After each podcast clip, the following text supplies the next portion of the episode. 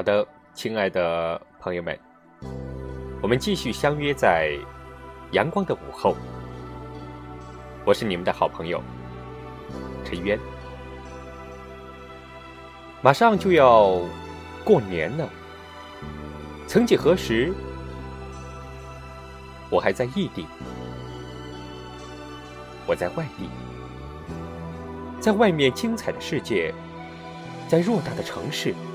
我漂泊着，那个时候我在想，什么时候能回家呢？而家又在哪里呢？今天我们同样跟大家分享一篇文章，叫做《过年回家》。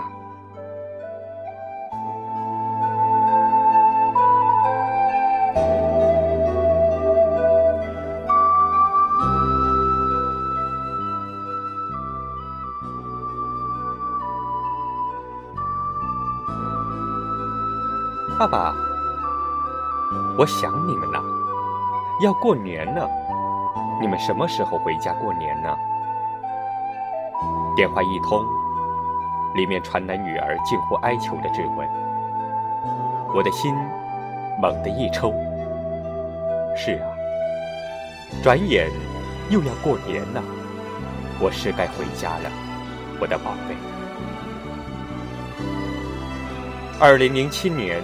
二月二十六日，正月初九晚八点过五分，随着一声清脆的啼哭，划破这医院的夜空。女儿，你来到了人世。那天，你安静地躺在妈妈的身旁，我去看你，一下就被你的眼睛勾住了。你的眼珠是多么的闪亮，它清澈透明。冰清玉洁，就像一颗晶莹剔透的珍珠。你把眼睛睁得大大的，好奇地看着我，看着这个陌生的世界，是那么的灵动可爱。我知道，从这一刻起，我就是你的爸爸，你就是我的女儿，你将是我一生永远的牵挂。两千年高考，我落榜了。站在村口的大树下，凝望落日照耀下的亘古不变的村庄，我一脸迷茫。漫漫长路，我该何去何从？我那脸朝黄土背朝天的父母，还在田里默默劳作。他们当然不能理解落榜意味着什么，因为。他们早已经习惯了日出而作，日落而息的生活，日复一日，年复一年。他们就像拴在磨盘上的黄牛，重复着机械的轮回，守护着贫瘠的希望。对他们而言，在农村种地没什么不可的。而我，在十多年的求学生涯里。虽学业未成，但也认识了一些西医资。大学向我关闭了一扇门，书本却向我开启了另一扇窗。在我心里，不只有庄稼和扁担，外面更有诗和远方。我想追逐，但我又如茫茫大海里飘零的一片树叶，是那么的渺小无助。打工去吧，我姐心疼地对我说。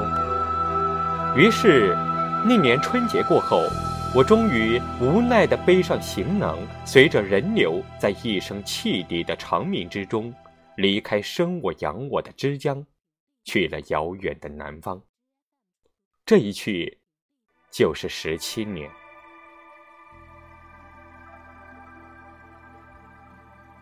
出生后。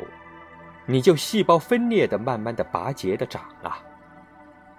记得你第一次在电话那头歪歪扭扭的叫我爸爸时，我高兴的一蹦而起。三百多个懵懵懂懂的嘻哈啼哭后，那是你第一次用人类最纯真的语言和我交流。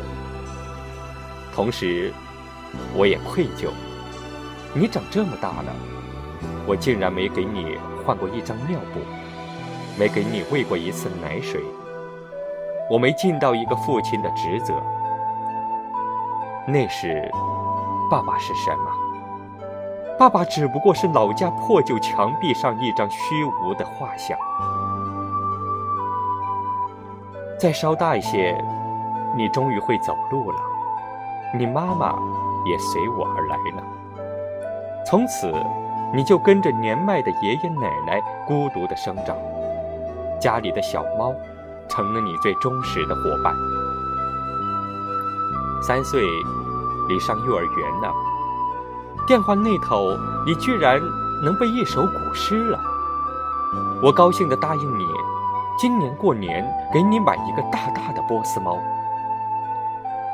回家后，我一把抱起你，把你高高的举过头顶，没想到你却极不情愿地吵着下来，呼啦一下就躲到了爷爷身后，生涩地望着我们。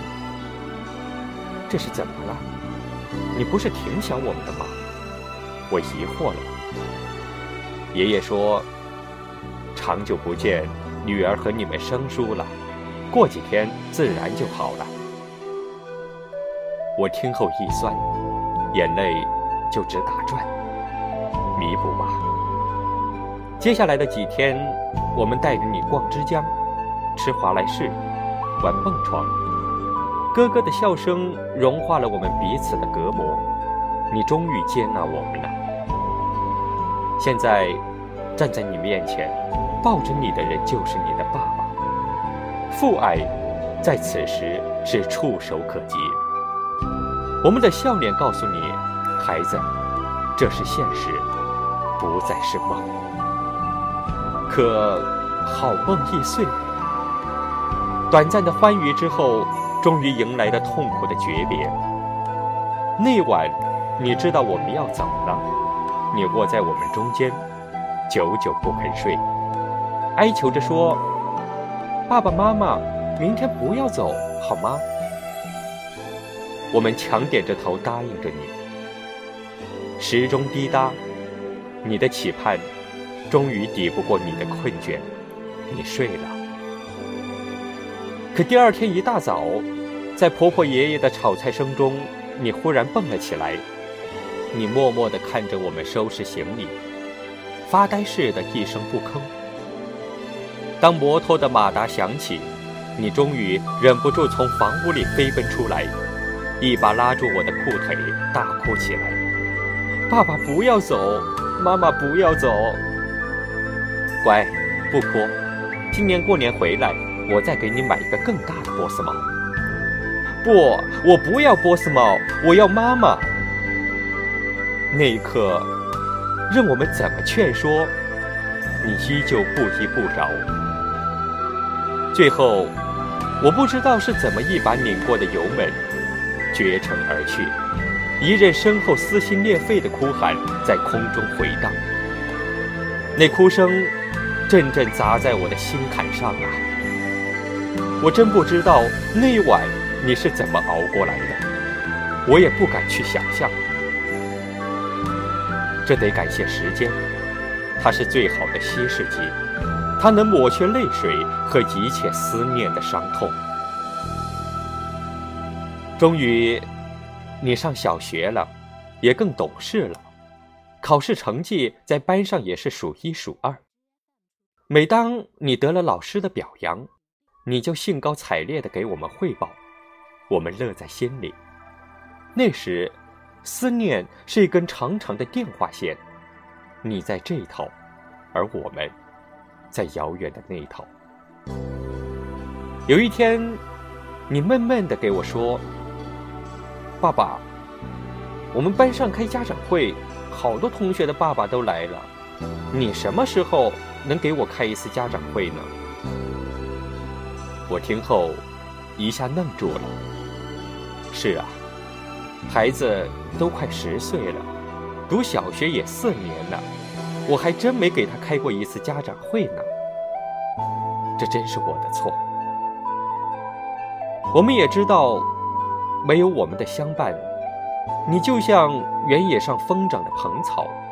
如若能健康成长，那就是上苍对于我们父母最大的恩赐了。转眼，我外出打工已整整十七年了。这些年，我当过泥瓦匠，做过搬运工，睡过桥洞，受过无数的冷眼。现在，终于当上了一家大型服装厂的车间主任。一路的辛酸，对于我们打工仔来说，就像是过眼云烟一样，不值一提；但对女儿的牵挂，却是我们挥之不去的痛。经济上，我们没有少给，但金钱只能买来面包，不能买来我们的拥抱。我也曾想过在南方买屋，把女儿接过来读书。但我目前的工资，在高楼林立的深圳仍是杯水车薪。灯红酒绿的都市里，我们依然是他匆匆的过客。盯着地图，我用手指连缀了一下枝江与深圳。为何两指就可触摸的距离，却成了世上最遥远的分离？十多年的风雨飘零。这个陌生的城市建成了我栖息的家，而版图那头的故乡竟成了我心灵的客栈。我如今就在这两点之间挣扎徘徊，终不定我的命运之根到底会生在何处。前些天，我父亲打来电话说。他在外给人打零工时，不慎从跳板上摔下来，扭伤了腰。狠心的工头摔下两千块钱后就杳无音信了，剩下的四千多块的医疗费投诉无门，最终只能自己埋单。我听后怒不可遏，但又爱莫能助。模糊的泪眼里闪现出父亲受伤的病痛。经历了生活种种的磨难，我也渐渐明白，现在我也不再是一个孩子了。三十多岁的我，不仅是妻子的丈夫，也是年幼女儿的父亲和年迈老人的儿子。爸爸，你在想什么呢？怎么不说话呀？电话那头。女儿天真的问我：“哦，在呢，在呢，我在听你讲话了。”我这才回过神来。好，爸爸，要过年了，你什么时候回家呢？你不是说还要给我做十岁生日吗？对，对，十岁生日。我手握电话，盯着地图上那个摸了无数遍的小红点。喃喃地说道：“过年，过年，回家，回家，回家。”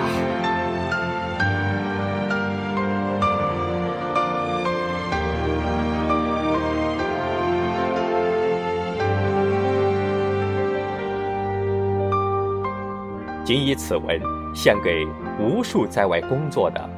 父亲、母亲，今天的文章到这里就分享完了。这篇文章是由我的表哥倾情执笔，感谢表哥能够带给我们这一篇温润我们内心、令我们感动的文章。其实这篇文章当中的人物和情节都是有原型的，所以在读这篇文章的时候，我多次哽咽。我特别的有感触，当然也特别感谢我们中国有这样一个特殊的节日——春节，能够让长期分离的爸爸妈妈和孩子有那么一次团聚。愿人间有真情，愿世间充满爱。我是你们的好朋友陈渊，我们下期再会。